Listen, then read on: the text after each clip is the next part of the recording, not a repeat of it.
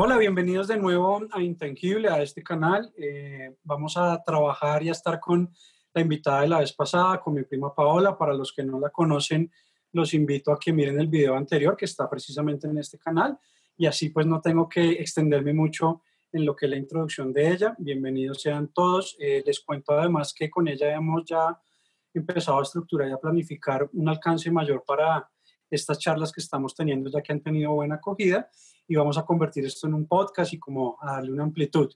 Entonces quería contarles primero eso y por supuesto pues darle la bienvenida a Paola. Hola prima, ¿cómo estás? ¿Cómo va todo? Hola primito, bien, feliz otra vez de estar aquí contigo. El tema de hoy me parece muy interesante, así que chévere y gracias por la invitación otra vez.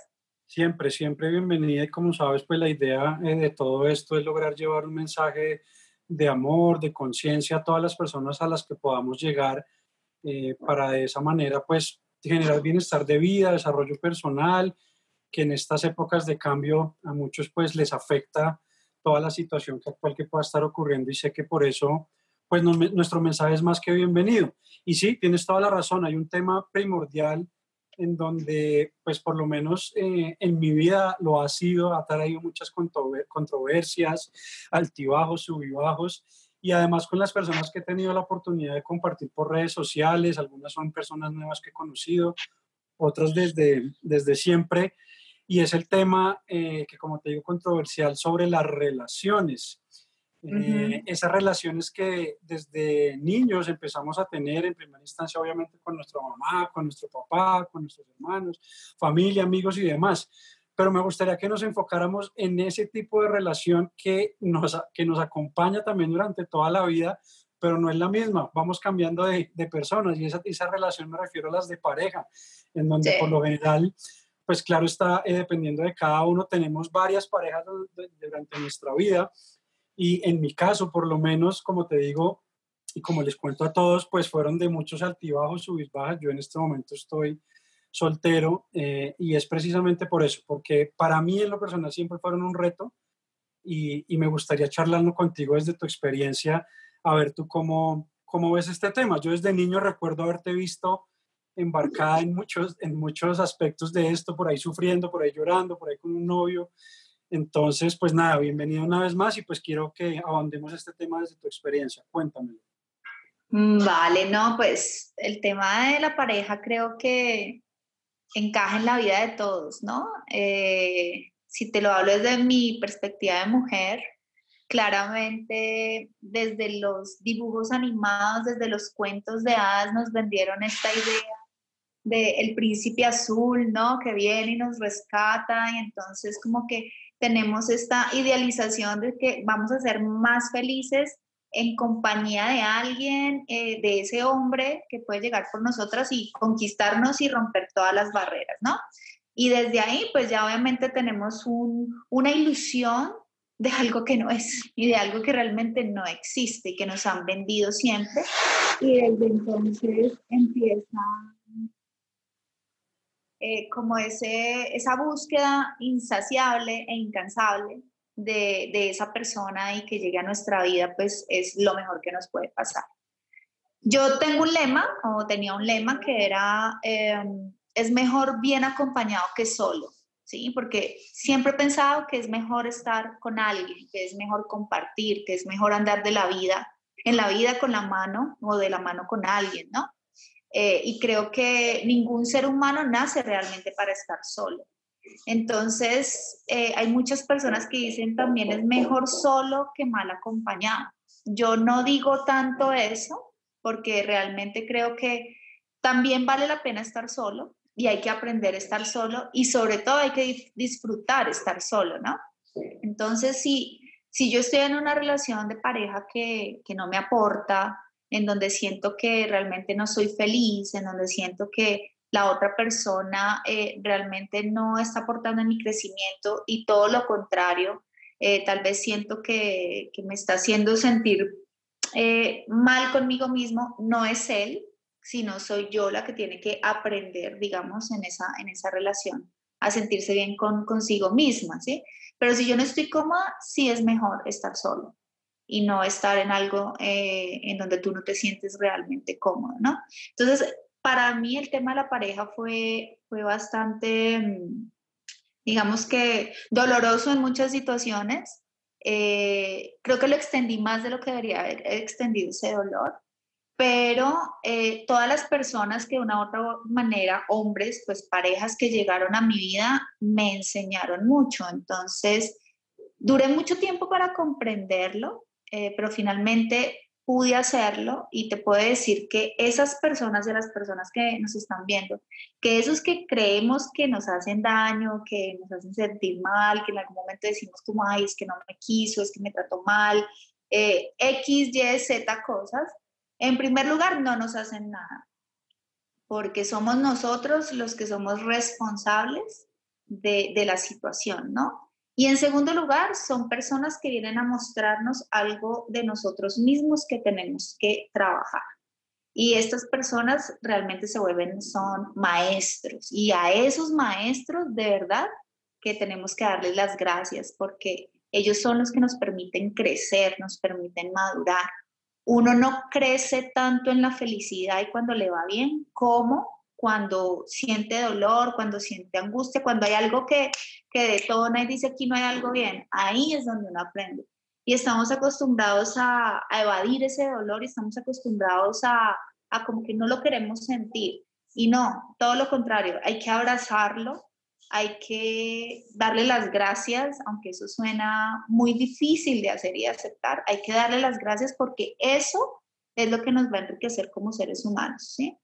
Entonces, este tema de pareja viene acompañado de, muchas cosas, viene acompañado de yo tengo que ser una buena pareja para otro también. No es solamente pensar en que venga otro eh, y, y, me haga feliz, sino que yo tengo que pensar en ser feliz primero yo para poder encontrar a alguien con quien voy a completar mi felicidad. Porque ese es el otro tema, primo, y es que esa búsqueda de la media naranja que también nos han metido en la cabeza no es tal.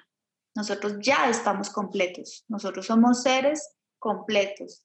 Y eh, nosotros cuando nos unimos a alguien y tenemos una relación de pareja, nos debemos unir desde nuestra plenitud, no desde nuestra carencia, no desde lo que nos hace falta. Nadie puede buscar afuera lo que no tiene adentro. ¿sí? Entonces yo no puedo buscar a un ser amoroso, un ser que se entregue, un ser que sea vulnerable, es decir, que se abra a mí.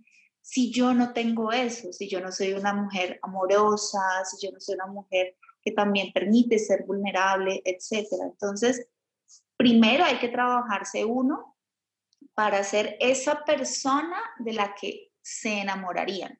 O sea, yo, ¿cómo soy esa persona que enamora? Y no estar pensando en quién va a ser esa persona que me va a dar a mí.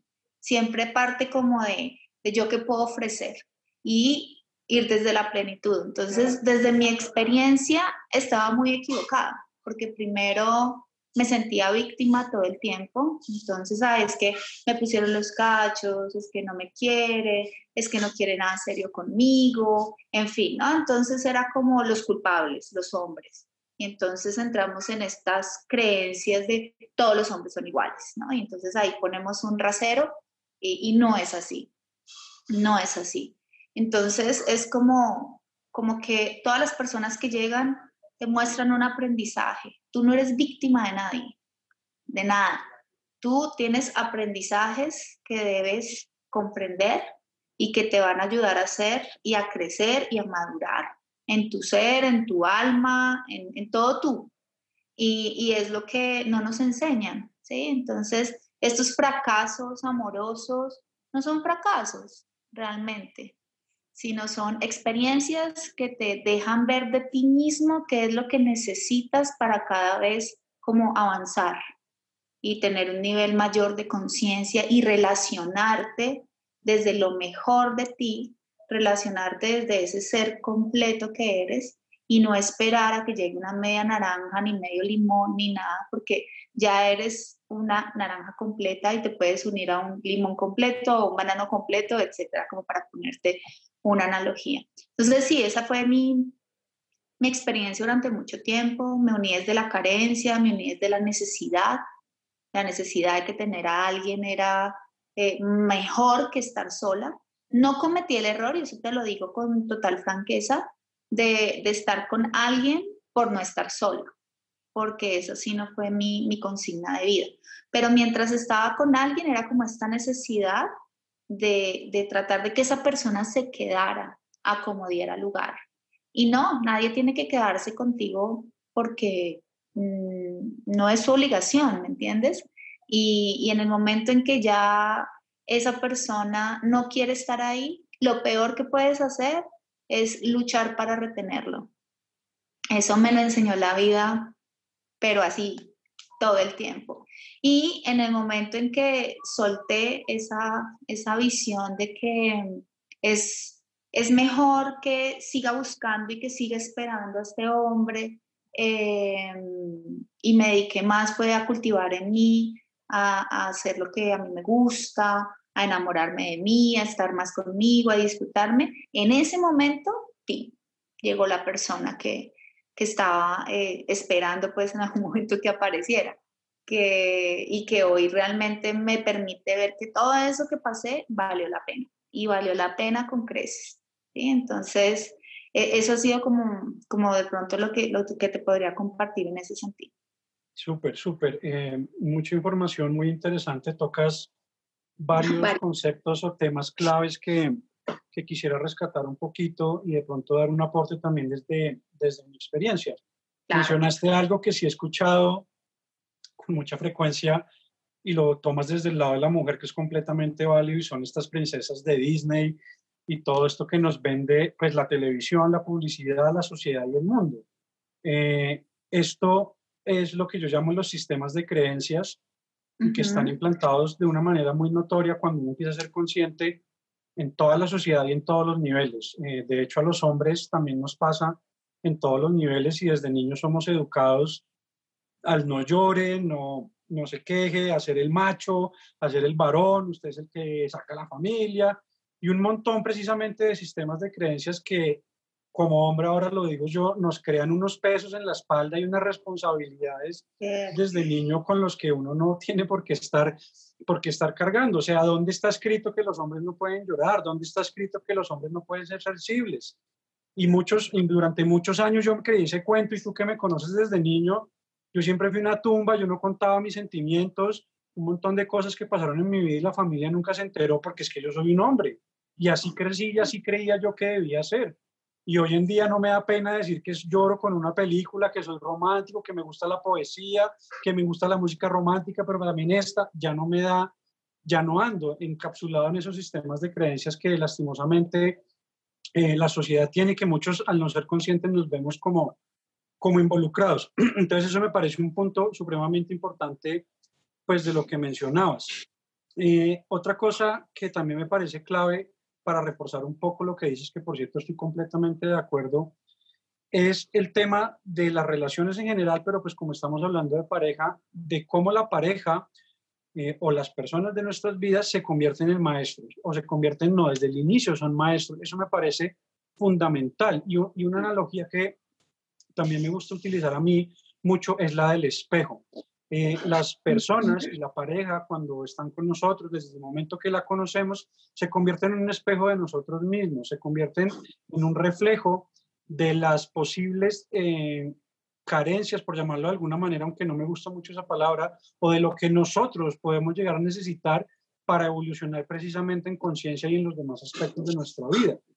Eh, la gran diferencia, y es como en un espejo real, es que si yo alzo la mano derecha en el espejo voy a ver que se levanta la izquierda pero funciona de una manera impresionante. Entonces, un ejemplo que yo siempre pongo y es un ejercicio que me gusta de alguna manera compartir para las personas que de pronto estén pasando por una ruptura o que quieran eh, sacarle provecho a, a, esa, a esas situaciones que uno pasa con la pareja, es lo que a mí me gusta denominar la alquimia. La alquimia es el arte de convertir aquello que creemos que nos sirve, que nos duele, que, que preferimos evadir, como muy bien tú lo decías, que decimos, uy, no, eso duele, yo mejor me alejo, de cómo apropiarlo, cómo vivirlo, cómo sentirlo, cómo hacerlo nuestro y convertirlo precisamente en oro.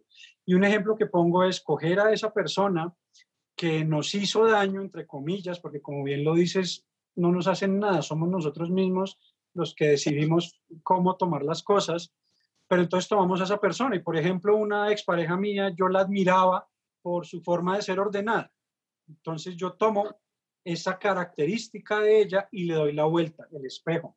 Entonces yo digo, ok, si a mí me gustaba y yo veía en ella que era muy ordenada, ¿en qué áreas de mi vida no estoy siendo ordenado? ¿En qué áreas de mi vida no soy ordenado conmigo mismo? Tal vez a nivel de mi casa o tal vez a nivel de pensamientos o tal vez a nivel precisamente de hábitos, etcétera, etcétera, etcétera. Entonces, esa es, digamos que el ejercicio del espejo. Y uno puede empezar, como te digo, a tomar esto no solo en la pareja, sino en la vida en general, porque el universo en todo momento se está comunicando con nosotros, en todo momento nos están viendo mensajes mediante las diferentes situaciones a las que nos vemos enfrentados. Y cuando logramos abrir la conciencia y logramos hacer esto del espejo, es que empezamos a sacarle provecho a cada una de estas situaciones. Y por último, de lo que tú comentabas, para seguir, digamos, con lo que te quiero preguntar, es aquello de de la media naranja, por supuesto. Esto sigue siendo eh, un resultado de las películas, de las novelas, de todo lo que nos muestra nuevamente la televisión y demás, en donde pues de una manera exagerada muestran ese amor perfecto de príncipe y, princesa, eh, que no, que, que estoy completamente de acuerdo contigo. El que debe estar completo es uno y el que debe amarse a uno mismo en primera instancia siempre debe ser uno. De lo contrario, cuando estemos buscando completarnos, ya sea con una pareja, con un trabajo, con un carro, con dinero, con lo que sea, porque esto aplica para todo, realmente ese nunca va a ser el camino. La búsqueda siempre va a estar a un nivel interior. Y de ahí entonces enlazo con lo siguiente que me encantaría preguntarte, y es algo por lo que todos hemos pasado, todos hemos vivido en algún momento, y creo que son de los momentos más maravillosos de la vida y es, esas primeras mariposas en el estómago, esas primeras sensaciones cuando uno conoce a una persona nueva, está en el primer beso, en la primera acogida de mano, todo brilla, las pupilas, uno se sonroja, todo es maravilloso, incluso las cosas que te puedan incomodar de esa persona, las pasas facilísimo, sin problema y las aceptas y todo lo ves color de rosa. Entonces me gustaría andar como un poquito en ese, en ese éxtasis de vida en el que uno vive esas mariposas del estómago para ver qué opinas tú al respecto. Súper, pues cuando tú me lo mencionas y yo pienso en, en eso, cuando estás en esa etapa con alguien que conoces y te entiendes y la química y todo, es, es maravilloso. Pero quiero contarte algo y es que eso lo sentí conmigo. Nunca me ha pasado. ¿Por qué? Porque me di cuenta que el amor más importante que debe haber para uno mismo es uno mismo. Y cuando te enamoras de ti mismo y te consientes y te tratas bien y te dices palabras bonitas y te levantas y, uy, ¿cómo estás de guapa hoy? Y tú mismo te estás eh, alimentando de amor todos los días, vives enamorado todo el día. Vives enamorado todo el tiempo y no hay sensación, mira, esto es un ejercicio que, realmente empecé hace muy poco, eh, pero que ha traído a mi vida un cambio impresionante y es dedicarme tiempo, claro, comiendo saludablemente, haciendo ejercicio, haciendo las cosas que me gustan, pero no dedicarte tiempo a, sentirte, a decirte, a, a, agradecerte, a valorarte, eso le cambia la vida a todo el mundo. Y es algo que los invito a, que lo hagan todos los días. Al principio es raro porque estamos muy acostumbrados a ir hacia afuera, a dar hacia afuera, a decir te quiero y a veces ni siquiera eso, pero digamos, estamos más acostumbrados a decirle a los amigos, al novio, a la pareja, lo que sea, eh, te quiero, ¿cómo estás de lindo? Y sí, pero y nosotros pararse frente a un espejo y, uy, ¿cómo estás de churra o de churro? Uy, qué bien te siente ese color, o cosas así, no lo hacemos y es necesario. O sea, esa mirada que te das en el espejo antes de irte es como, como el impulso, es el impulso que te va a dar para que todo el día estés bien. Entonces yo empecé, yo empecé a hacer eso y me sentía muy extraña, verte al espejo como, ay, y reconocerte, reconocer tu cuerpo, agradecer, mirarte a los ojos, tú, contigo, mirarte a los ojos y ver tu belleza interior y ver todo lo que sale de ahí. Entonces, eso te da una sensación, y te lo voy a decir así claramente, de orgasmo, de orgasmo constante. Y aunque orgasmo es una palabra que se relaciona solamente en el, contexto, en el contexto sexual, en la mayoría de veces, no es así. Orgasmo es éxtasis, es poderte disfrutar todo lo que te rodea en la vida, la naturaleza, la belleza, los animales, los niños, tu familia, tu pareja, la comida. Yo este fin de semana estuve haciendo un curso virtual que dieron eh, que se llama Orgasmo Infinito. Pueden buscar conferencias que hay en internet.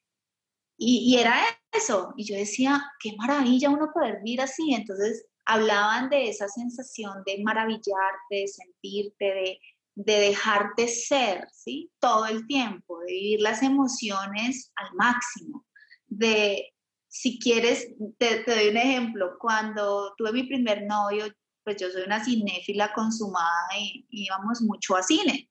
Y de pronto veíamos una comedia y este hombre se reía, pero hacía carcajadas que todo el teatro se enteraba. Y yo era como, uy, qué, pena, no te rías tanto, ¿sí?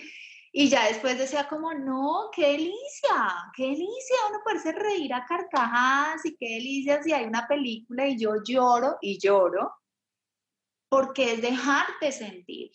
Sí, nos han enseñado y ustedes los hombres sí que lo tienen difícil, porque ustedes desde chiquitos como no llore, sea macho, lo que tú mencionabas al principio, ¿no? Entonces, no, romper con eso, esa sensación de enamoramiento de existir contigo, todo el tiempo. Yo te cuento, vi ese video, ese curso el fin de semana y el lunes tuve un orgasmo con mi almuerzo y con la música que estaba sonando en ese momento. Sí, como que ya estoy acostumbrada a mi sazón, a que cocino todos los días, ya, ya, sé a qué me sabe todo lo que como y, y, por más de que uno intente variar, pues es difícil. Entonces dije, no, me voy a crepes y pedí un sombrero volteado desde que salí de la casa iba como ya pensando en mi sombrero volteado y así se me hacía agua la boca. Yo decía, uy, Dios mío, qué rico, sí, sí, sí. Y cuando ya tuve, vine rapidísimo, caminé rapidísimo hasta que llegué acá y ya lo tuve ahí enfrente mío y era como, Dios mío.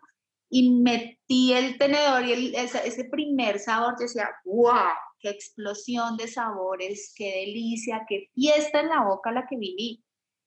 Y fue así todo el almuerzo y me tomé 20 minutos, media hora comiéndome eso. Además, sonó una canción en ese momento que hizo el momento más sublime, porque era como un jazz, como sexy.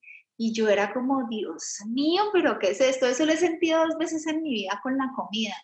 Eh, al otro día les conté a mis papás estando con ellos y les dije, tuve un orgasmo con mi almuerzo. O sea, fue una cosa absolutamente deliciosa. Y eso es lo que debería ser el estado permanente de la vida, un orgasmo todo el tiempo. Y nos perdemos de eso. Entonces, ese enamoramiento, cuando empieza por ti mismo y cuando empiezas como a sentir cada cosa, sea felicidad plena, sea risa y sea también dolor o sea ira, ¿sí? Porque también nos han enseñado, niña, usted se ve muy fea brava hágame el favor y cambie esa cara, ¿sí? Y es como, como siempre la, la, princesa vuelve y juega, la que no se descompone, la que no se despeluca, la que todo lo acepta, la que está sonriente todo el tiempo. Y no, o sea, no mujeres, tampoco, no somos perfectas. Y no tenemos por qué guardarnos todas esas emociones cuando queremos mandar a alguien a la porra, porque también está abusando de nosotras, porque no sé, está, o nosotras permitimos más bien esta persona eh, aproveche nuestro tiempo, qué sé yo. Entonces, eso, esa ira también que no se gestiona y que no sale amorosamente y hablando y teniendo una comunicación buena y asertiva, expresando cómo me siento, ¿sí? Pues si no la sacamos, nos carcome por dentro. Y es lo que vamos guardando y es lo que también vamos atrayendo alrededor y eso nos lo va a seguir alimentando. Entonces, qué rico que tú vivas enamorado, así como cuando conoces a alguien y se ilumina todo, que tú te veas y se ilumine todo. ¿Sí? ese enamoramiento es el que, el que debe permanecer en nuestra vida siempre. No sé tú cómo lo hayas experimentado, imagino que por lo que te he visto en este proceso de, de evolución, se puede decir, eh, creo que tú pasaste de ser mi primito, yo me acuerdo que se burlaba mucho de mí porque yo era muy distinta y, yo creo que yo he tenido una ventaja y yo es que sí he dejado aflorar mis emociones siempre, así me critiquen, pero sí he dejado. Pero de una u otra manera yo he visto que tú has empezado como a, darte esa, esa oportunidad. Y, y, cuando te has enamorado, sí, sí te he visto sentirlo y vivirlo. Eh, y creo que lo has hecho de manera diferente y consciente eh, las últimas veces. Entonces, no sé qué, qué, nos puedas compartir tú también desde tu sentir y experiencia.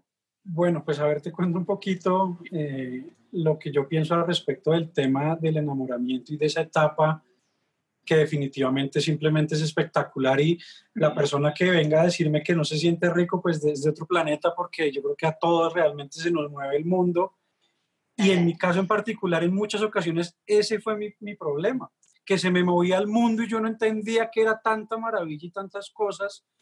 Y en mi caso, estoy hablando de hace muchos años ya, porque sí he tenido una evolución, pues yo me botaba con todo mi ser a, a, a ese nuevo placer, por decirlo así, y, y, también llegué a dar, digamos que demasiado de mí y realmente pues permití fue que me hicieran mucho daño también pero eso va más a un tema de falta de autoconocimiento, de la edad que yo tenía en aquel entonces y bueno, de muchas cosas que yo creo que también a todos nos han, que nos han ocurrido.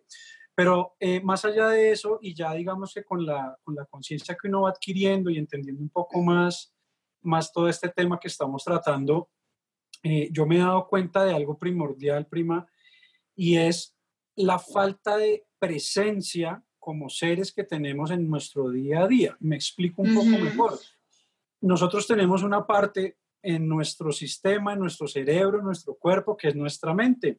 Pero la mente se divide en varios niveles y voy a hablar específicamente ahorita de lo que es la mente concreta. La mente concreta funciona, que en otro tema hablaremos, va muy relacionada al ego, como un piloto automático. Es la que te permite cuando te despiertas que aún estás somnolienta ir al baño, lavarte la boca y uno no está como todavía muy consciente, eso es la mente concreta, es la que te permite manejar sin ser consciente de la primera, la segunda, la tercera, la cuarta. Es literal un piloto automático. Y ese piloto automático al cual debemos agradecerle, porque sin él no podríamos hacer millones de cosas, es el que por lo general toma el control de nuestra vida. Y ahí es cuando empezamos a tener problemas. Y un ejemplo, eh, volviendo a mencionar lo que tú dices, es cuando uno está hablando con su pareja pero uno sigue con un diálogo interno y va refutando lo que esa persona está diciendo y uno ni siquiera le está poniendo atención. O mm. volviendo al tema de la comida, estamos almorzando mientras estamos viendo televisión, estamos almorzando mientras estamos haciendo un trabajo y por lo tanto no estamos. Ese es el piloto automático. Esa es la falta de conciencia, con ese, conciencia, que tenemos en muchos momentos de nuestra vida. Entonces, en mi experiencia personal, cuando yo empecé a ser precisamente a ser consciente de eso, a empezar a disfrutar cada instante, cada momento, cada actividad que hago, y cuando hago algo estoy haciendo solo eso, empieza uno a enamorarse precisamente de la vida y de las cosas a un nivel impresionante. Y la vida cambia, como muy bien tú lo dices, a unos niveles que uno nunca se hubiera imaginado que existen. Y sí, tienes toda la razón, se vuelve éxtasis, se vuelve orgásmica, se vuelve otra vez como cuando uno, cuando uno era un niño. Dale un niño por primera vez un dulce, dale un niño por primera vez a probar un limón y mira su cara de sorpresa, de asombro, de maravillarse con la vida y de precisamente enamorarse.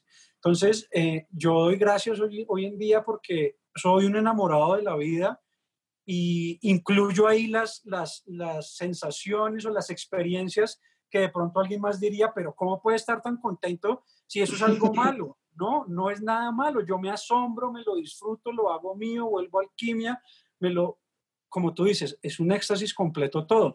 ¿Cuántas veces antes de meterte la primera cucharada de ese crepes o de esa sopa, por lo menos miras lo que te estás comiendo?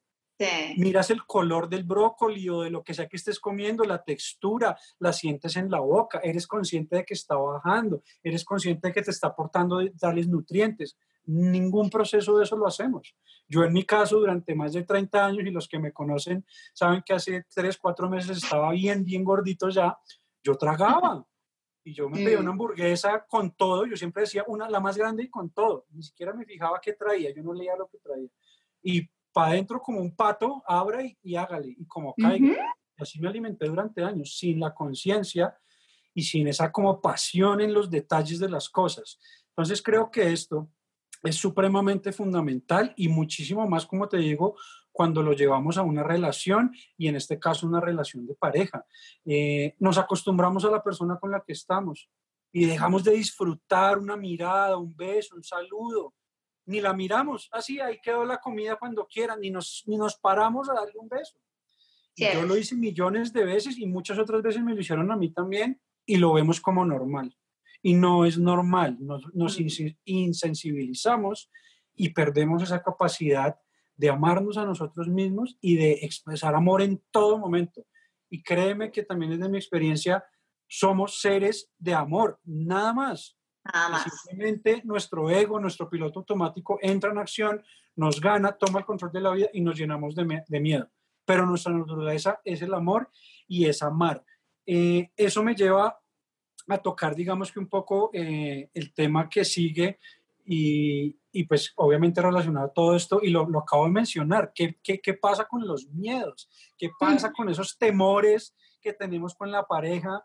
¿Por qué si nos gusta tanto una muchacha que trabaja, ejemplo en mi caso, pues que soy una muchacha que trabaje conmigo, y todos los días la miro y la deseo y armo un montón de fantasías y ay, cómo sería lindo cogerle la mano y armo miles de planes y nunca soy capaz ni siquiera de decirle hola, buenos días, o en el ascensor, o donde sea. Y eso nos pasa en muchos ambientes de la vida. Y yo sé que a las mujeres seguramente también les pasa de la misma manera.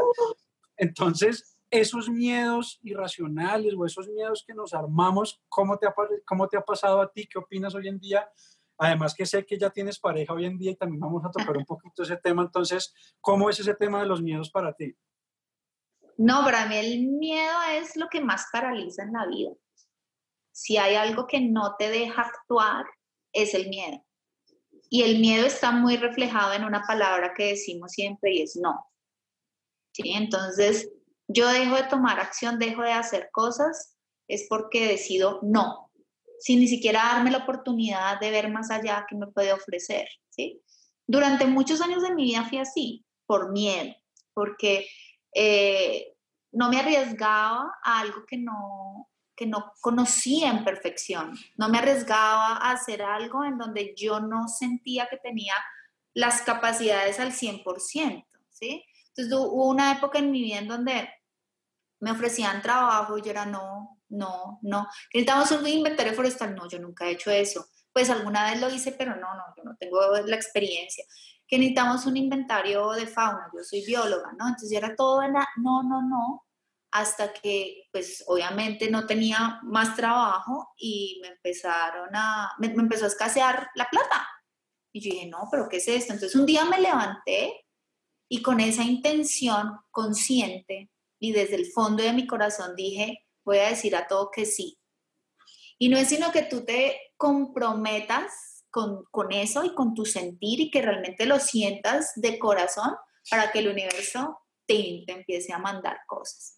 Y recuerdo que al otro día de este compromiso conmigo misma me llamaron para que me fuera a hacer un inventario forestal a Puente Nacional. Y yo decía, Dios mío, ¿y ahora? Y dije, no, yo dije que iba a decir que sí a todo.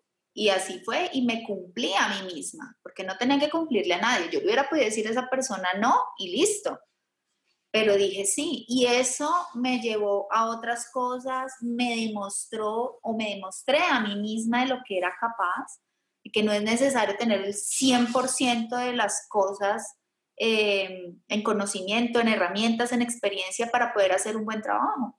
¿Sí? Nunca vas a estar absolutamente completo para ir eh, a hacer cualquier cosa. Siempre va a haber algo que te va a enseñar, porque es que si no, si no te faltara nada, pues para qué, para qué continúas, ¿no?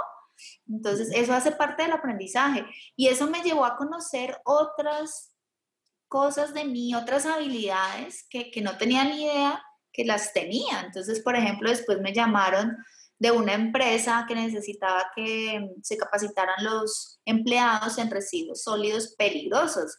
En la vida había yo trabajado con ese tema. En la vida ni siquiera lo había visto eh, como materia casi de lo que yo había estudiado, que me tocó leer, informarme, aprender, llenarme de herramientas, ¿sí?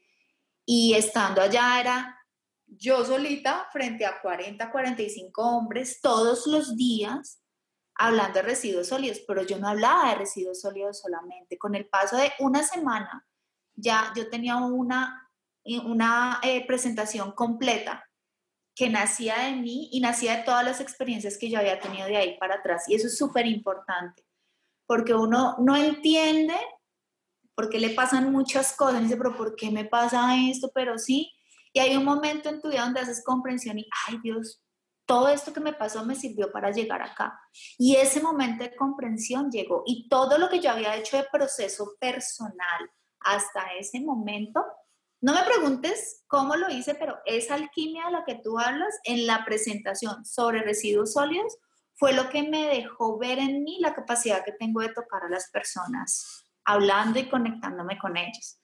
Y la capacidad que tengo para dar conferencias y tocar a esa audiencia que me está escuchando pero porque no soy esa eh, persona técnica que va a lo duro y que va a solamente la información. No, toda mi formación, todas esas experiencias que tuve, todos esos procesos internos que viví, me dieron muchas herramientas para poder entregar esa información de la manera más amorosa y a través de palabras que más que conocimiento y más que eh, digamos, todo lo que me ha formado dentro de, mi carrera como bióloga y luego en el tema ambiental, pues podía ofrecer, ¿no? Era más que eso, era como, como esa, ese llamado de mi ser debo entregarle lo mejor a estas personas para que con esa información puedan hacer un cambio, ¿sí? Y que, y que definitivamente logremos algo. Y la respuesta fue esa. Por primera vez en esa mina se empezó a hacer separación en la fuente, disminuyó claramente todo el tema de residuos peligrosos mal manejados, o sea, es eso. Entonces, bueno, me desvío un poquito, pero eso hace parte porque realmente cuando tú dices sí, te das la oportunidad, dejas el miedo, te arriesgas y te lanzas, el aprendizaje es lo único que te espera, nada más. Abrir nuevas puertas, conocer. Y claro, esto, esto viene desde hace mucho tiempo. Esto viene desde que eres niño, esto viene desde tu relación con tu papá, desde tu relación con tu mamá, de, la relación entre ellos dos, qué fue lo que percibiste, qué sentiste.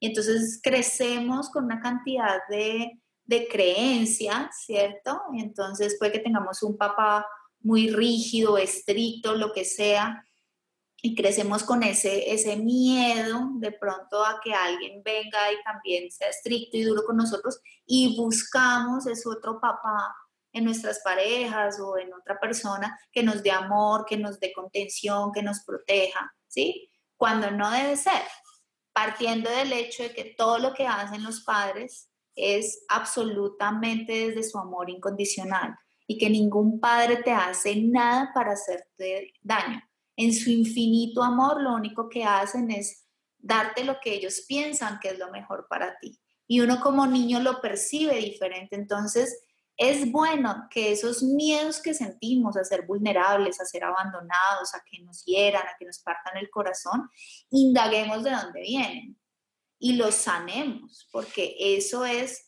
lo que como seres humanos nos va a dar la posibilidad de amar, de entregarnos a una relación, de ser más seguros al momento de, estar trabajando, de entregar algo en tu vida, ¿sí? El miedo solo paraliza. Y yo viví durante mucho tiempo así. Y, y hay que trabajarlo desde, desde esa conciencia que dices tú, de soy yo, soy yo, no es el otro, no es que esta persona me va a hacer daño, no es que esta persona me va a abandonar, no, soy yo y mi temor de que eso suceda y lo que estoy buscando. Y entonces como tengo miedo a que me abandonen, abandono primero. O me, meto en relaciones donde no hay disponibilidad. Entonces es cuando caigo en relaciones que, eh, de hombres o mujeres que ya tienen pareja, ¿cierto?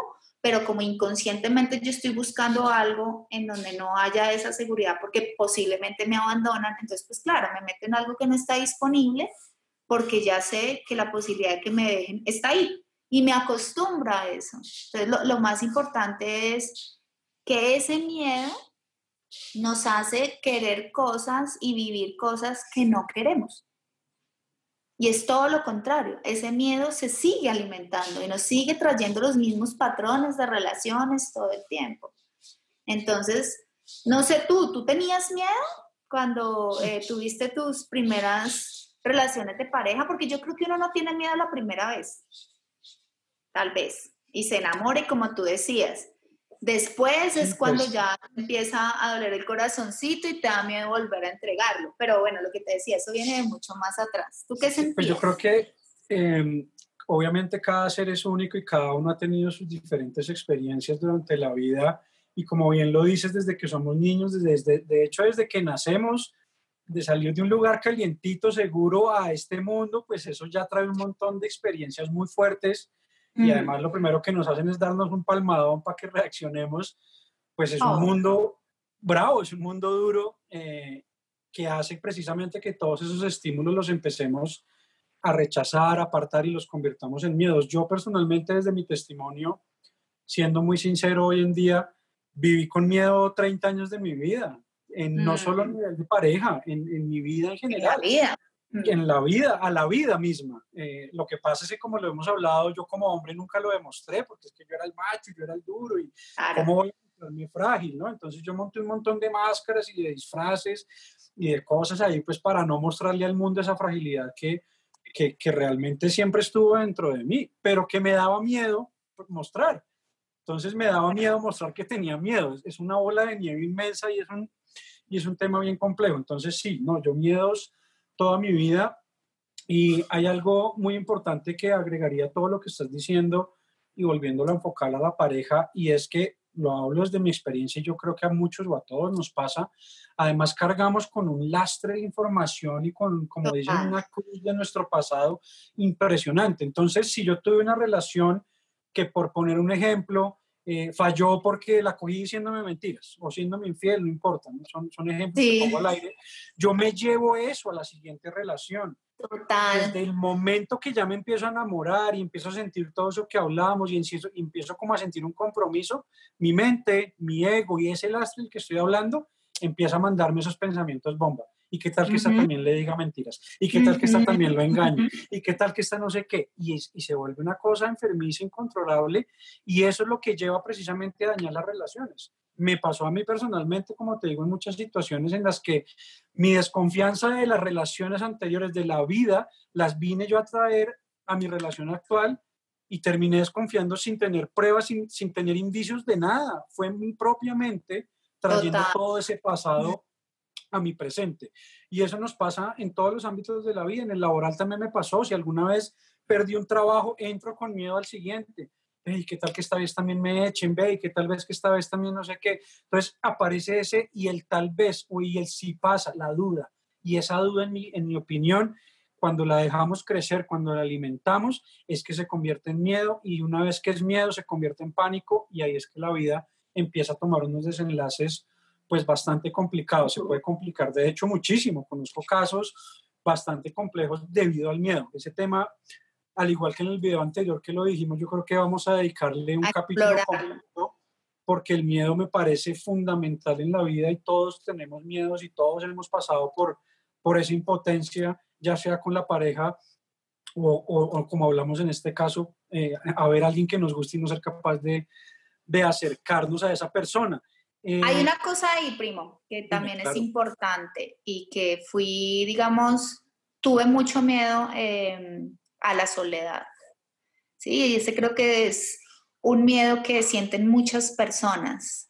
Yo vivía aterrada por la soledad y duré casi 13 años sola, sola, porque, o sea, yo terminé la primera relación que les conté al principio en el 2003 y casi que llegó el 2019 y no había tenido otro novio, otra pareja que durara en el tiempo. Sumados los, los que tuve, ponle que duré casi 13 años sola. Entonces, había un amigo que me decía, y que hoy se lo agradezco porque tenía toda la razón, y era, Paola, es que yo siento que a ti te da miedo estar contigo misma. Y siento que la persona que está al lado tuyo es responsable de tu felicidad. Y esas palabras a mí de verdad me llegaron y yo decía, wow. Y era verdad. yo le tenía miedo a estar conmigo misma.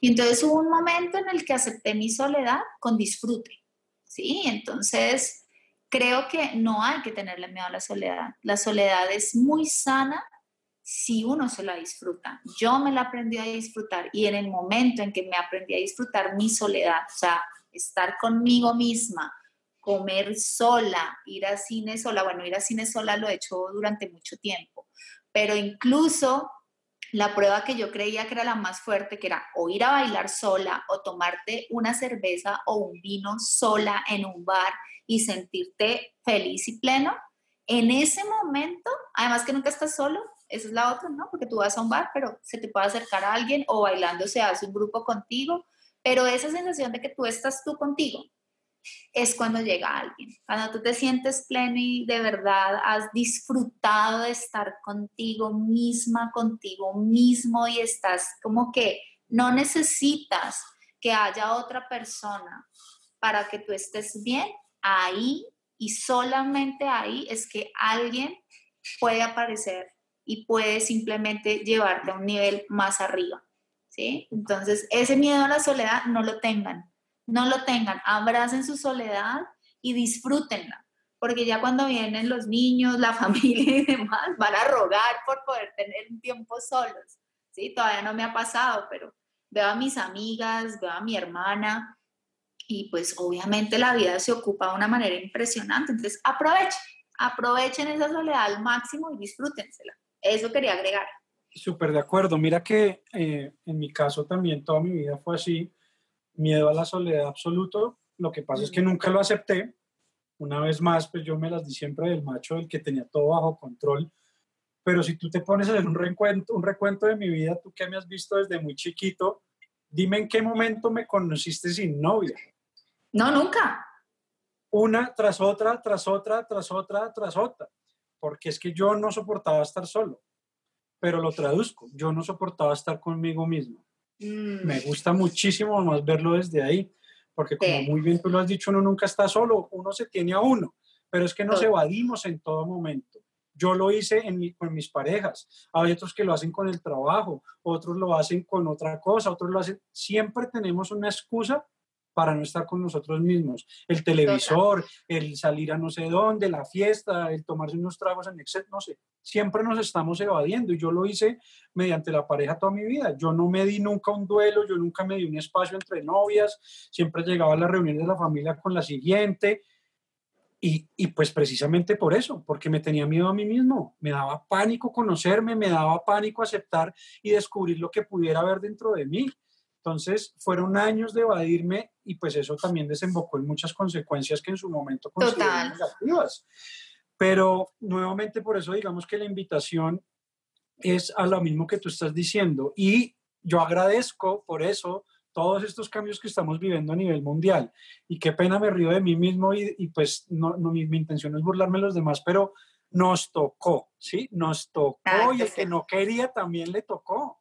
Nada que hacer. Nos, encerramos, nos tocó guardarnos y los que, por ejemplo, como yo vivimos solos, pues no hay de otra, a estar con nosotros mismos, a disfrutar de nuestra propia compañía y, y, y a mirar qué hay ahí adentro. Y si nos toca confrontarnos, pues buenísimo, nos confrontamos y empezamos a conocernos de verdad y empezamos a generar conciencia y empezamos a lograr lo que tú estás diciendo que es supremamente importante, es a estar completos primero con nosotros mismos. Yo también sé y lo he experimentado, que hasta que eso no pasa, lo demás no fluye y no vamos a lograr encontrar una pareja que realmente eh, vaya a nuestro lado con el mismo fin. El universo siempre nos va a enviar lo que necesitamos, lo que requerimos y si no hemos aprendido una lección, pues tenga y lleve.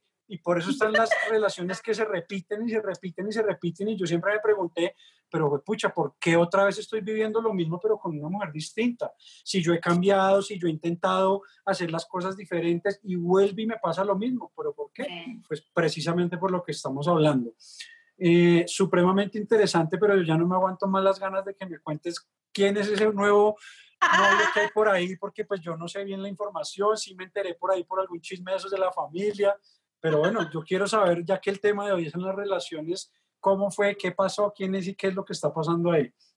Bueno, antes de eso, porque esto tiene un marco muy interesante y es que este hombre que llegó a mi vida eh, llegó en el momento menos inesperado, en el momento en que yo me sentía completa y ya no estaba como buscando, buscando y con esa necesidad. Entonces, eso que dicen, dos cosas, al que le dicen, al que le van a dar, le guardan, créanlo, porque es verdad. Y lo otro es que todo llega en el momento perfecto y solamente cuando estás listo, ¿sí? Entonces yo no me puedo quejar en el sentido que eh, en mi vida, pues tuve hombres que aunque no fueron relaciones tan estables y largas o, sí, digamos que estables, que fue lo que más busqué, eh, siempre sí fueron relaciones que me enseñaron mucho, ¿sí? Entonces, fueron relaciones que me hicieron eh, adentrar y pensar qué era lo que realmente yo quería y buscaba. Y entonces alguna vez que fui a una psicóloga, ella me decía que el universo era un restaurante. Y yo, pero, restaurante, ¿cómo así? Tú pides lo que quieras al universo y el universo te lo da. Y yo, ok. Si tú pides pizza, el universo te va a dar pizza, ¿cierto? Pero ¿qué pasa? Mañana puedes tener ganas de espaguetis o pasado quieres un churrasco y lo puedes pedir. Entonces es como tener claro qué quieres pedir, ¿no? Que el universo te lo pone. Pero si tú quieres una pizza, pues te puede llegar ya, domicilio inmediato. Ahora, si tú estás buscando tu langosta termidor y quieres que además sea con caviar francés, y quieres que además venga acompañado un salmón, ojalá nórdico, ojalá de esos de los más sanos, que no, que no sean de esas... Eh, de esos sitios en donde se crían y bueno, todo este, este tema, sino de lo mejor, de lo mejor de, de la calidad posible, pues eso va a tomar tiempo, ¿sí? Y yo decía, uy, sí, yo creo que el mío se está adorando, se está así, pues, haciendo de rechupete porque se ha tomado todo el tiempo del mundo en llegar. Pero no es solamente el tiempo en que esta persona también se prepara y está en cualquier lugar del mundo creciendo, aprendiendo, viendo sus experiencias, sino es, tú eres también una langosta termidor. ¿Qué estás haciendo tú también para ser esa pareja ideal para alguien? ¿Qué estás haciendo tú también para ser jugosa, rica, deliciosa y que esa persona cuando te vea ya sea como un imán? Entonces te, pongo todo este contexto porque yo siento que con él fue eso que pasó. Buenísimo, pero entonces me gustaría antes de que me cuentes del, eh, darte un poquito de mi experiencia, lo que me estás contando el restaurante, porque me parece súper interesante esa analogía que me estás diciendo. Y me gustaría agregarle lo siguiente, eh, sí, el universo efectivamente es como un restaurante o como un supermercado, como cada uno lo quiera ver, como el mejor e-commerce del mundo, y el universo te va a entregar tal cual lo que tú le pidas. Eso no hay duda alguno. Eh, eh, los que quieran o los que lo quieran llamar Dios, la vida, el universo, estoy hablando exactamente de lo mismo. Cada quien puede tener sus sistemas de creencias, ya hablaremos de eso en otro capítulo, pero a eso me refiero. Ya sea mediante la oración, mediante la meditación, Diosito, yo quisiera, yo quisiera, yo quisiera. El universo te lo va a dar, eso no tengo duda alguna. Pero quisiera aclarar lo siguiente, dos cosas. La primera es cómo pedimos las cosas al universo. Eso es algo que he visto muy repetido con las personas que yo me relaciono y es, digamos que una práctica en la cual les quisiera yo enseñar, que es la que yo utilizo. He visto como las personas, tiene mucho que ver con la, con la, ¿cómo se llama? De la atracción, con la ley de la atracción. La ley de la atracción. Pero he visto, por llamarlo de alguna manera, que el ejercicio lo hacen de una manera incompleta, una manera que, que de pronto no les trae los resultados que esperan y la gente pide una pizza y le llega fría para poner, seguir con la analogía.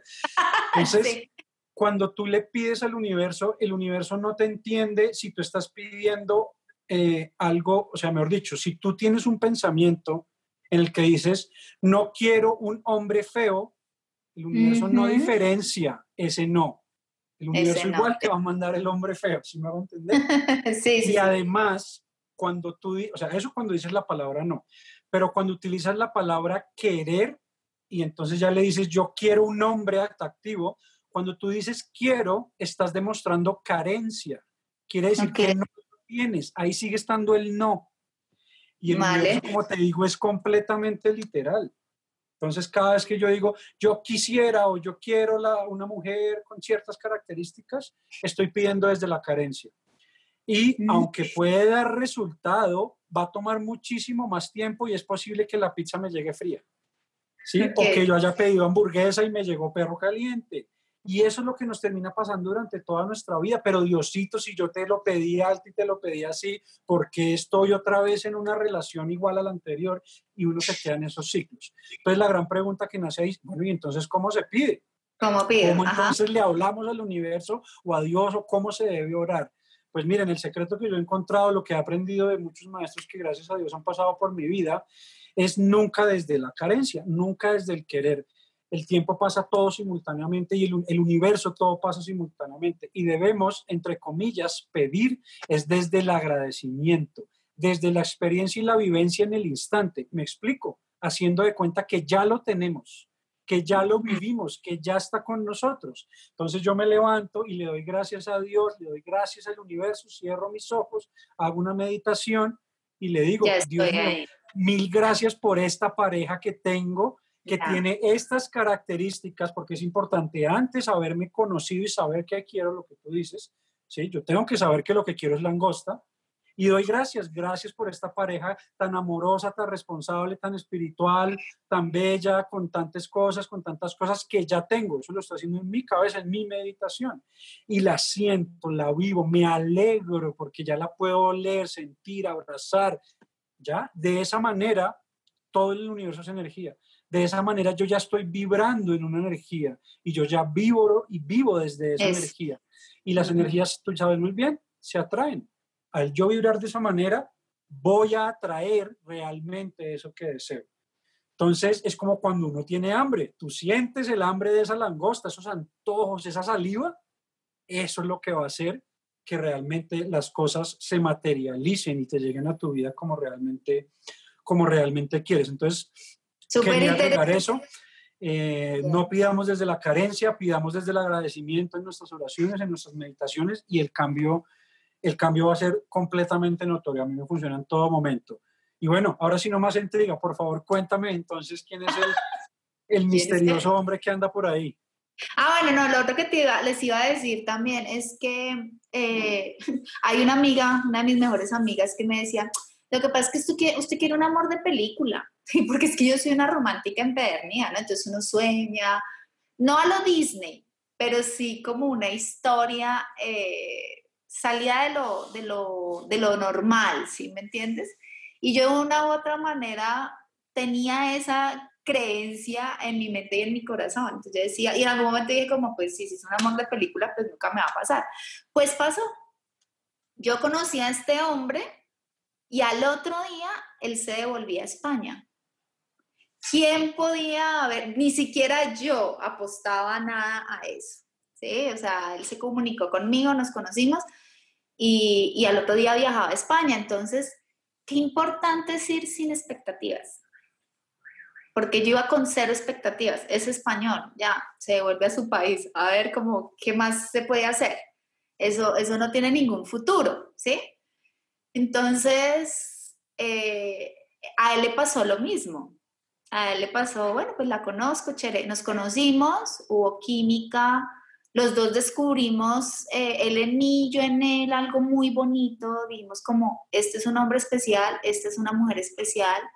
En mi caso era un hombre, es un hombre completamente diferente a lo que había conocido siempre, completamente diferente, un hombre muy cercano a lo que yo quería de un hombre que estuviera conmigo. Eh, y un hombre sobre todo en el mismo nivel de conciencia de lo que en ese momento quería en su vida hoy. ¿Sí? Entonces, no era un hombre ya confundido, no era el hombre de, mm, miremos a ver qué pasa, yo en este momento no estoy interesada en relaciones serias, no, todo el tiempo fue como yo soy una persona que se entrega 100%, soy una persona que se compromete desde un principio cuando estoy interesada en alguien y yo era como, yo no puedo creer que esté escuchando esto, ¿sí? Entonces fue todo sorpresa tras sorpresa. Y yo no daba nada por eso, pero eh, seguimos en comunicación, comunicación, y así seguimos seis meses, prácticamente, o sea, hace un año vino a Colombia por primera vez. Eh, y no, no, o sea, los dos no nos explicábamos cómo podía ser eso posible. Y es de película porque llevamos ya un año juntos. Él ya vino a Colombia, yo ya fui a España, yo ya conocí a su familia, él conoció a la mía. Eh, la idea era que yo me iba ahorita en mayo, pero bueno, también esa es otra enseñanza. Yo decía, tiene más reversa un avión, que yo no me vaya y mira todos los aviones que dieron reversa. Eso después de esta pandemia no se puede decir, porque a todos nos cambió los planes, pero ha sido súper valioso también porque él se ha fortalecido como individuo en su soledad también allá y yo aquí en Colombia también. Entonces, ha sido película, total. La pandemia nos tiene totalmente separados de, cuerpos eh, y de presencia, pero estamos más unidos por otro tipo de, sentimientos y por otro tipo de, de relación, ¿sí? Que, que nos ha mantenido fuertes. Entonces, a esas personas que, que ya perdieron la esperanza, yo duré 13 años esperando, o sea, básicamente. Eh, les digo, no pierdan la esperanza, trabajen en ustedes, sean la persona que ustedes quieren que atraiga, o sea, sean la pareja que ustedes quieren tener.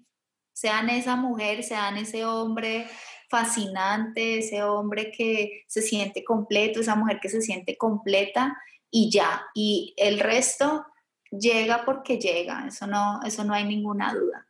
Entonces sí, yo, yo entendí, lo tenía muy claro y además que ese tema de, al que le van a darle guardan es cierto, en el sentido que no te preocupes, confía, confía. Si tú haces las cosas desde el corazón, si las haces bien, si las haces con, con ¿cómo se dice eso? bueno, siendo genuino. Genuinidad se dice, no sé cómo se dice, vale. Siendo genuino, siendo realmente tú, el 100%, auténtico, sí. Si las, si las cosas salen desde ahí, tu vida se mueve desde ahí, confía en que la vida te va a dar lo que, lo que realmente tú estás queriendo tener en tu vida. Entonces, ahí, sí. Yo agregaría algo puntual, claro. Mira, tú me, acabas de acercar en cuenta un tema importantísimo y volviendo a la analogía del restaurante, todos queremos la langosta, todos queremos que, ver la mantequilla derritiéndose en ese delicioso plato, pero estamos entrando a un restaurante fino en chancletas y en pantaloneta y en escalera. Entonces, pues por eso no nos van, ni siquiera nos van a dejar entrar, de hecho nos van a sacar corriendo, señor, usted no está bien vestido para entrar a este sitio. Y quiero que me entiendan la analogía, no es elitista, no es ni nada por el estilo, es que en la vida real no estamos proyectando ni estamos siendo coherentes con esos deseos que tenemos y con esas ganas de, de como, dirían en la, como diríamos en la regla de la calle, de levantarme a tal vieja. Sí, pero pues es que a ver, ¿qué tipo de mujer estoy viendo y, y, qué estoy yo mostrando para, esa, esa para, para, para, tener a esa mujer o a ese hombre, dependiendo de cómo lo miremos. Entonces creo que ahí toca es un tema súper importante y es que primero siempre hay que mirarnos a nosotros mismos. ¿Quién soy? ¿Cómo soy? ¿Qué soy capaz de dar? ¿Qué puedo dar? Y de acuerdo a eso voy a tener la capacidad de atraer pues algo a, a ese mismo nivel. Eh, tú lo dices muy claro y me encanta una cosa que también dijiste y es que te asombraste cuando este nuevo hombre, ¿cómo se llama, por cierto? Hugo. Hugo, ok. Que me dices que cuando Hugo te decía, no, mira, yo soy un hombre entregado 100%, que cuando no sé qué, me interesa alguien, lo hago, y tú te asombrabas, wow, si existen. Pues mira, yo te cuento que de los 400 amigos que he tenido en toda mi vida, 300 son así. Wow, Hay millones de hombres así. Yo, de hecho, soy así. Pero ¿qué pasa? Eras tú, como bien lo has dicho, la que los estaba repeliendo por montón. Eras tú la que aún menos mal, no estabas preparada, no estabas lista, seguías en chanclas, ya te estabas echando coloretes, ya te estabas saliendo, pero todavía te faltaban los zapatos, la cartera, para llegar a un nivel de conciencia al, y él también venía en su camino de chanclas, pantaloneta, hasta que los dos tocan ese mismo nivel de conciencia. Y como lo dije antes, la energía se atrae por completo. Cruza océanos, cruza fronteras, cruza absolutamente todo, porque es que cuando las dos energías se encuentran, no hay nada que las detengan y eso viene, o sea, eso no hay, no hay duda alguna. Y por último, entonces tocaría el tema que tocas y es la confianza o la fe, también se le dice, pero es eso, es tener la plena confianza en el universo, en la vida, en Dios, pero plena es plena, no es a medias, no es de yo creo en Dios, pero... Pero, pero sin peros. Es realmente esa capacidad de pararse al borde del abismo, cerrar los ojos y dejarse caer. Y Sin miedo alguno, sin miedo alguno. Y si no me llega nunca una pareja, pues no llegó. Volvemos a lo del beber el día a día. Pero si de verdad yo estoy vibrando con una pareja y con que realmente eso es lo que yo quiero desde mi ser, va a llegar. Y está la certeza absoluta. Y se pierden los miedos y se pierde la necesidad de estar buscando. Es otra de las cosas que más veo. Ese desespero de con los amigos, venga, no, vámonos de levante esta noche a ver si yo sí consigo algo. Eso, eso yo también lo hice muchos años y, terrible, terrible, nada que ver, buscando cómo llenar un vacío que no se va a llenar así. Hoy en día me he completado a mí mismo, me he enamorado de mí mismo, amo la vida y yo sé que al tener esa vibración me va a pasar lo mismo que a ti. Y en algún momento, que no me importa si es mañana, en un año o en 20 o nunca, me da igual, te lo prometo, me da igual hoy en día, pues maravilloso, maravilloso. Si no, me amo tanto que estoy feliz también así. Entonces, espero que las personas que nos están escuchando puedan como comprender eso y como muy bien tú dices, confiar, soltar, dejar de estar controlando todo, porque es que nos, hemos vuelto controladores y queremos controlar todo, incluidas a las demás personas, como bien decías, a que no se vayan de nuestra vida, a que hagan lo que nosotros queremos, un montón de cosas que no deben ser. No sé si quieras agregar algo más acerca de este tema o te voto la última pregunta porque ya estamos un poquito cortos de tiempo. Eh, a ver, ¿qué, ¿quieres agregar algo más o te voto el último sablazo que tengo planeado? Sí, sí, mira que yo solamente, o sea, yo no solamente me sorprendí cuando lo vi la primera vez de lo que me decía, lo puse en duda, ojo, ¿sí? Porque yo decía, no puede ser que esto sea verdad. Y de hecho él después me decía, sí, cuando nos escribíamos, y él me decía cosas que yo decía como, me decía, a ver, la chica que no se despeluca, la chica porque de verdad a mí me costaba creer todas las cosas que yo quería oír, que yo quería de un hombre, estaban ahí y yo decía como, no.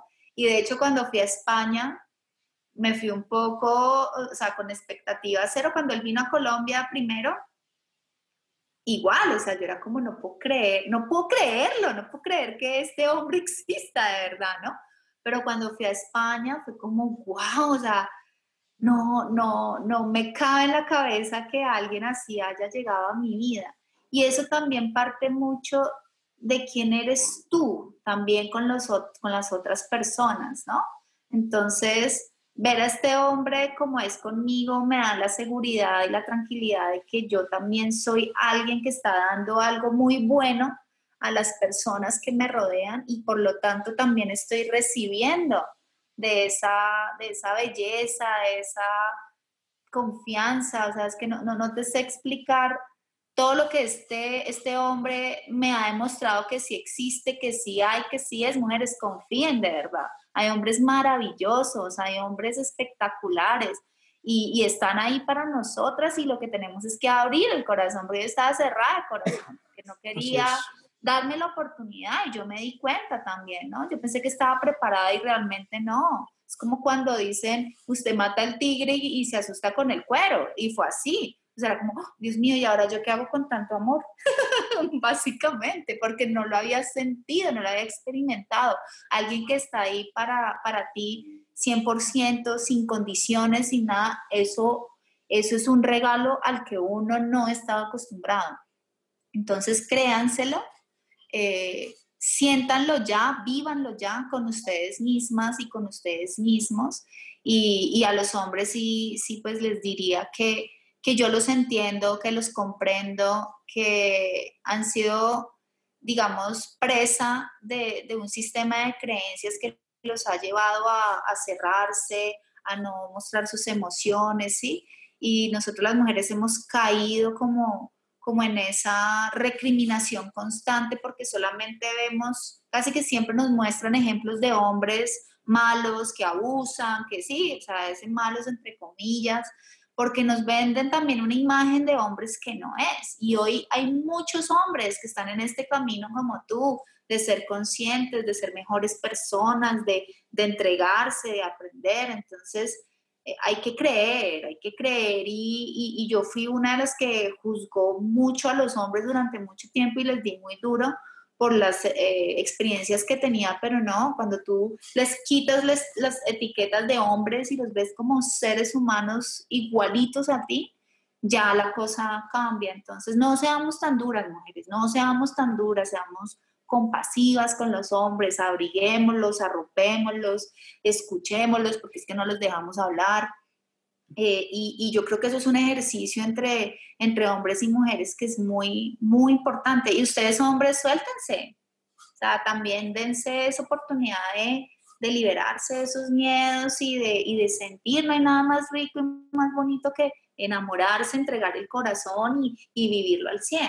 Entonces, creamos, creamos, creamos, creamos y, y, eso nos, eso trae cosas muy bonitas a la vida. Muy bonitas. Completamente de acuerdo. Hay que o sea, si uno pide langosta, pues no se asuste cuando le llegue, créaselo, porque es muy común el miedo al éxito, ya que tú lo nombras. Total. es en todo, en la pareja, en lo laboral, nos da miedo ser exitosos, nos da miedo y, es, pues es completamente irracional, porque si deseábamos tanto algo cuando nos llega nos asustamos. Sí. Entonces sí, tienes toda la razón y, estoy completamente de acuerdo en que, en que hay que creernos las cosas y hay que creer, por lo tanto, en nosotros mismos. O sea, me llegó la mujer de mis sueños, es porque me lo merezco, pero por supuesto que sí, es que por algo me trabajé en mí, por algo lo pedí. Hay que creérmelo y abrazar y dar gracias de, de, que ya se hizo tangible y de que ya es real. Se nos acaba el tiempo y me quiero despedir con cinco minutos en que le des un consejo muy directo, muy puntual a las personas que posiblemente estén pasando ahorita por lo opuesto a esas maripositas en el estómago, ese despecho, esa ranchera, esos tragos amargos, esas situaciones en las que el mundo es gris, en las que literal, porque también he estado ahí, queremos es morirnos o queremos es matar a esa persona, que ojalá se desaparezca, yo le mando sus vainas por correo y bueno, ya sabemos lastimosamente hasta qué estados de inconsciencia hemos llegado y en donde vemos que las situaciones se pueden salir de control. Entonces, una voz de aliento, una voz de, desde tu conciencia actual de cómo llevar esas situaciones de despecho profundo y de que nos rompen el corazón, para ti, cómo podemos manejar esa situación. Vale, pues yo les diría primero, vívanlo. No le hagan el quite, no lo evadan con nada, ni con otra relación, ni con trago, ni con nada. Vívanlo, siéntanlo. Si hay que llorar, lloren. Si hay que gritar, griten. Saquen la emoción eh, lo que sea que estén sintiendo, déjenlo salir. Escriban también, escribir ayuda mucho, ¿sí? Escribir todo lo que sienten, lo que sea, con las palabras que les salgan, pero siempre al final como con ese agradecimiento y con esa eh, humildad también de, estar viviendo lo que están viviendo y, y agradecer por esa persona que llegó a sus vidas porque siempre traen cosas buenas. Hay que darse ese espacio hay que llorar y todo, pero eso no puede ser eterno. Eso sí es un consejo que les doy desde el alma. O sea, uno no puede durar años en eso. Uno no puede eh, rendirse a la depresión ni a la tristeza, no. O sea, esos son aprendizajes, tú los integras en tu vida, te sacudes y vas por otra, ¿sí? Entonces, sientan ese momento, ayúdense con música, ayúdense con las comedias, lo que, las comedias románticas, esas o las tragicomedias, lo que sea, hagan lo que sea necesario, sí, para sacar esa emoción. Y llórenlo, llórenlo, eh, háblenlo con sus amigas, con sus amigos, sáquenlo. Lo más importante y de verdad lo que más les, les, les aconsejo es sáquenlo, sáquenlo de su ser. Y luego, vitaminas vitaminas de felicidad, vitaminas de voy a hacer lo que me gusta, me gusta bailar, pues me voy a bailar, me gusta ir al cine, pues me voy al cine así sea sola, qué rico, es una experiencia chévere. Me gusta cantar, canten. Yo digo que una de las cosas que a mí me ha mantenido en esos momentos, cuando, cuando he pasado por ahí, es la música. Entonces, la música para mí es un componente de la vida que me salva en todo momento y que me acompaña también en los momentos felices. Y entonces, eh, si, me, si me conecto con la música y encuentro mi música, créanme que eso les ayuda un montón para subir la energía, para estar más, más alegres. Y ya, y también ser como muy, muy conscientes con ustedes mismos de que la vida no se acaba ahí, que si les dijeran hoy, mañana es tu último día de vida, ¿qué harías? Seguro seguro que no te quedarías ahí tirado en tu cama llorando o lo que sea, sino que te levantarías, te despabilarías y harías todo lo que te gusta. Bueno, vive como si fuera el último día de tu vida y no lo gastes en, en quedarte llorando por, por algo que, que, tenía que llegar a tu vida y se tenía que ir en ese momento y agradece por eso. Agradece, agradece, agradece, agradece, agradece todo el tiempo. Ese sería como mi consejo. No sé tú, ¿tú qué hiciste con tus despechos? no, pues eh, en general, con, con, la falta de conciencia que alguna vez tuve, todo lo opuesto a lo que acabas de decir, evadir, evadir y evadir. Cuando era muchísimo más niño, joven, eh, adolescente, pues entonces me iba con mis amigos a tomarme unos tragos y a poner ranchera, porque pues así lo veo uno en televisión y el despecho.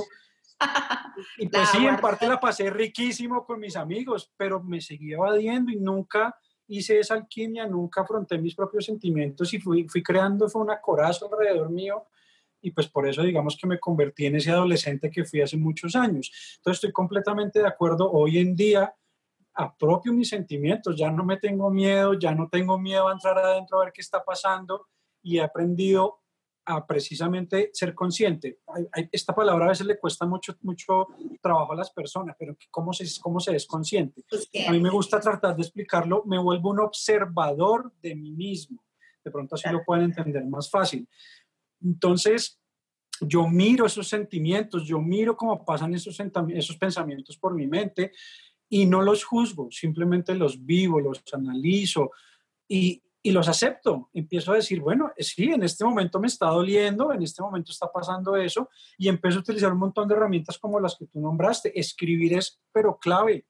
Y sí, al principio yo escribía madrazos, pues porque estoy dolido y tengo piedra. Es normal, es completamente normal. Pues le echo la madre al papel y no a la persona. Porque es que antes yo también llegué a reaccionar y esas peleas horribles que por el que algún momento podemos pasar todos, ¿no? Yo puedo escribir y me estoy desahogando y aprendo a ver, porque es que además a los ocho días vuelvo y lo leo. Pucha, yo ya no me siento así, mire lo que puedo llegar a pensar. Esa es la conciencia, es lograr salirme de mí y poderme ver desde afuera, como me vería otra persona.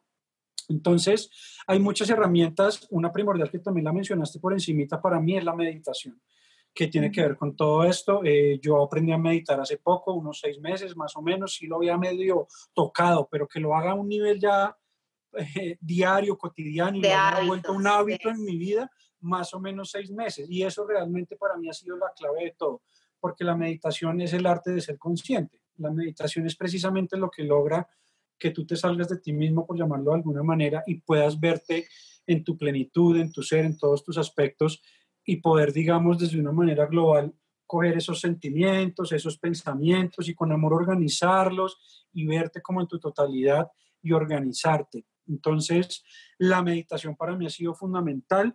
Eh, para las personas que nos están viendo, ya que se nos está acabando el tiempo, si les interesa todo el tema de la meditación o si quieren hacerle una pregunta directa a Paola o a mí o cualquier tema que les interese, pues los invitamos a que nos escriban en la cajita de comentarios o por cualquiera de mis redes sociales. Yo ya estoy presionando a Paola para que empiece a montar también unas redes sociales aparte de las que ya tiene como con todos estos temas para que ustedes directamente pues se puedan comunicar con ella. Entonces pues de nuevo mil gracias a todas las personas que nos escuchan. Primo, primo, una cosa, una cosa que se nos saltó y es si ustedes no pueden solos, busquen ayuda. Y lo digo porque a mí me sacó de mi estado de depresión, me sacó de todo este despecho en el que, en el que viví durante varias épocas de mi vida, eh, el buscar herramientas, psicólogos, lo que sea. Hay muchas, muchas herramientas hoy en día que ofrecen este, este crecimiento personal e introspección. Entonces, busquen ayuda, busquen ayuda.